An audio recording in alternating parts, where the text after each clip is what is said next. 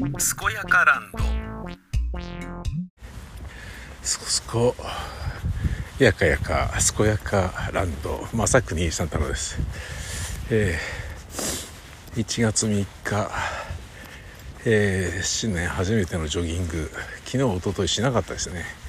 えー、病み上がりだったこともありちょっと大事を取ったっていうのと、えー、仕事が溜まっていたっていうのもありまして、えー、昨日一昨日頑張ったので、えー、明日搬入の番組12345、えー、6、えー、6本編集したのであと今日、えー、4本録音してカンパケすればいいだけなので。じゃあ午後から行っても夜中まで頑張ればできんじゃね？っていうそういうことで今日は朝ジョギング行きましたね、えー、仕事ばっかやってるとあの気持ちが塞ぐので、えー、セロトニン浴びに外出ないとダメっすねと思ったんですよね。なんだけどやっぱ寒いっすね。えー、あの FC バルセロナのトレーナー着てその上からウィンドブレーカー着てそんで走ってるんですけど走ってたんですけど今もうウォーキングに変えちゃったんですけどね、えー、大事をとって今日は筋トレもやらずに引き上げることにします、えー、このぐらいのじんわり汗ならファブリーズで洗わずにジャージとウィンドブレーカーは使い回していいんじゃね？これねあの毎日毎日トレーニングウェア洗ってると結構なことになるから。でも下着は絶対洗いたいじゃん？走ったら。なんかねお金もったいないかなとかね。いうことちょっと気づいたりしてたんですよね。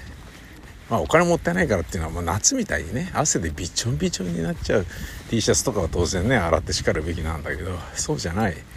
ねちょっとじんわり汗かいたんじゃないぐらいのやつってねどうしてますか皆さん。ねファブって使い回してます？それねあの体に良くないよっつってね洗ってるかっていうと洗えばねうんまあそれはね、えー、その分ね替えのトレーニングウェア必要になってくるでしょうねだから結構ねジョギングってお金かかってないように見えて意外とかかってんじゃねえかみたいなことちょっとね気になってきたんですよね。えー、寒いからあの舌が回らない。口が回らない。ろれつが回らない。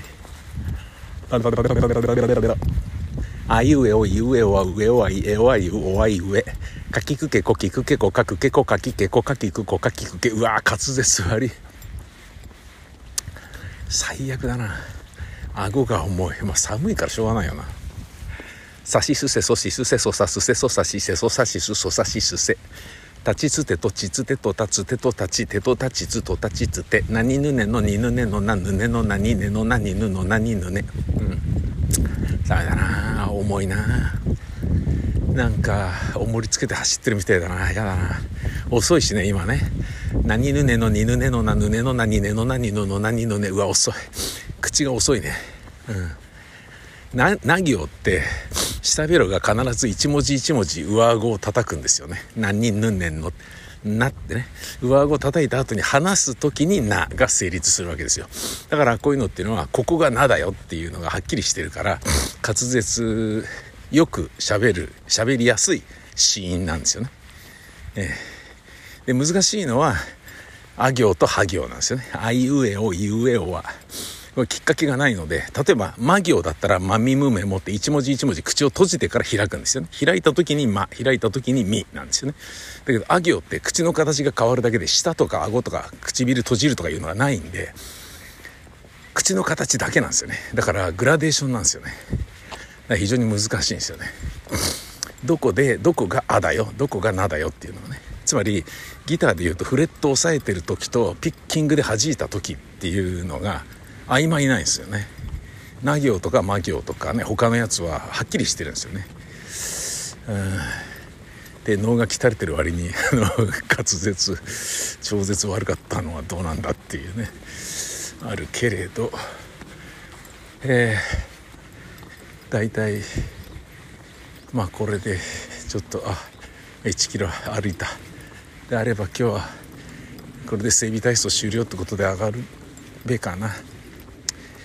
えー、今日はでもあ搬入搬入明日搬入する分は間に合ったんだけど明後日に搬入する分の4本を今日取らなきゃいけないのでやっぱ年末ちょっとリラックスしすぎたな。リラックスっていうかまあ風邪ひいちゃってたからね。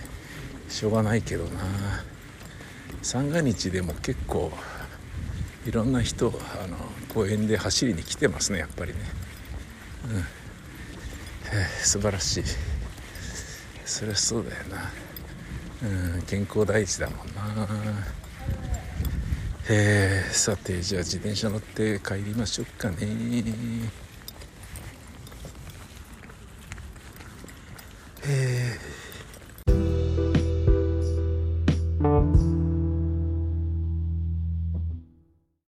いや、もうほんと悲しいですね。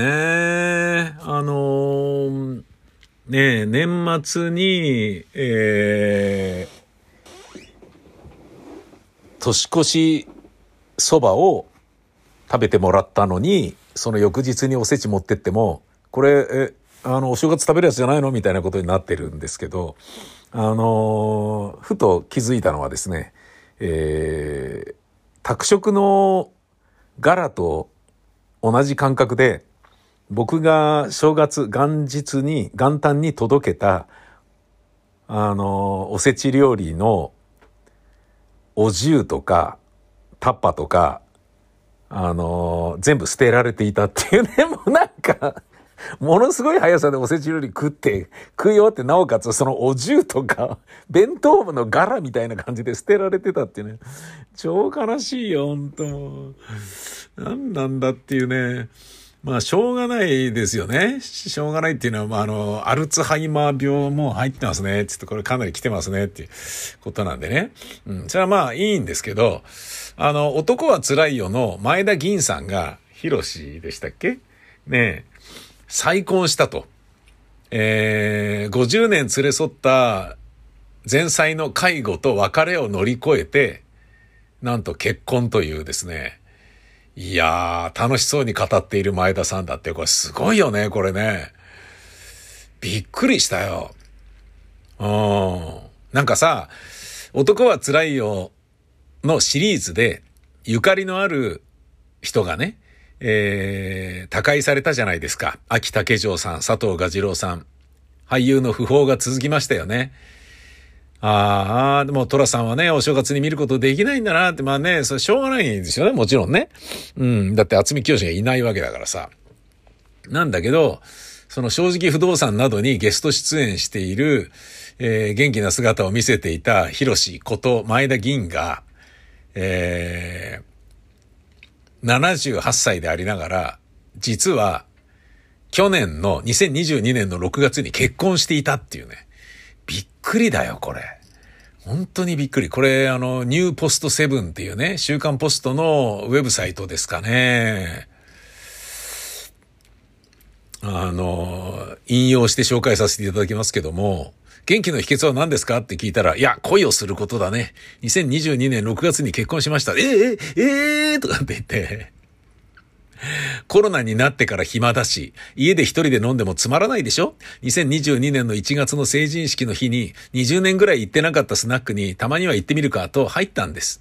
そしたらたまたま入った荻窪の店に、彼女もたまたま来ていて出会いました。3月に初めて二人きりに出会って付き合い始め入籍もしました。区役所へ行ったら、え、あの前田銀さんですか？なんて驚かれちゃいました。夏から一緒に暮らしてます。すごいでしょ、これ。すごいでしょ、これ。お相手は74歳の歌手の箱崎幸子さんっていう岩手市、岩木市出身、福島県のね、18歳でミス岩木に輝いた美女。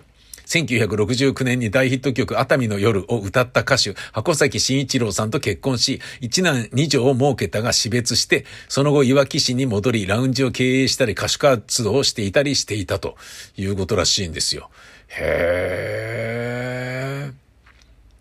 で、別れ、あの、はじ、そのね、お店で会った時に、別れ際に彼女の惜別という歌の CD をいただいたんだって、前田議員が。うちに帰ってそれを聞いたら胸にジーンとくるものがありましてね。それで一つ手に彼女の連絡先を教えてもらってね、付き合いましょうって電話をかけたんです、だって。へー。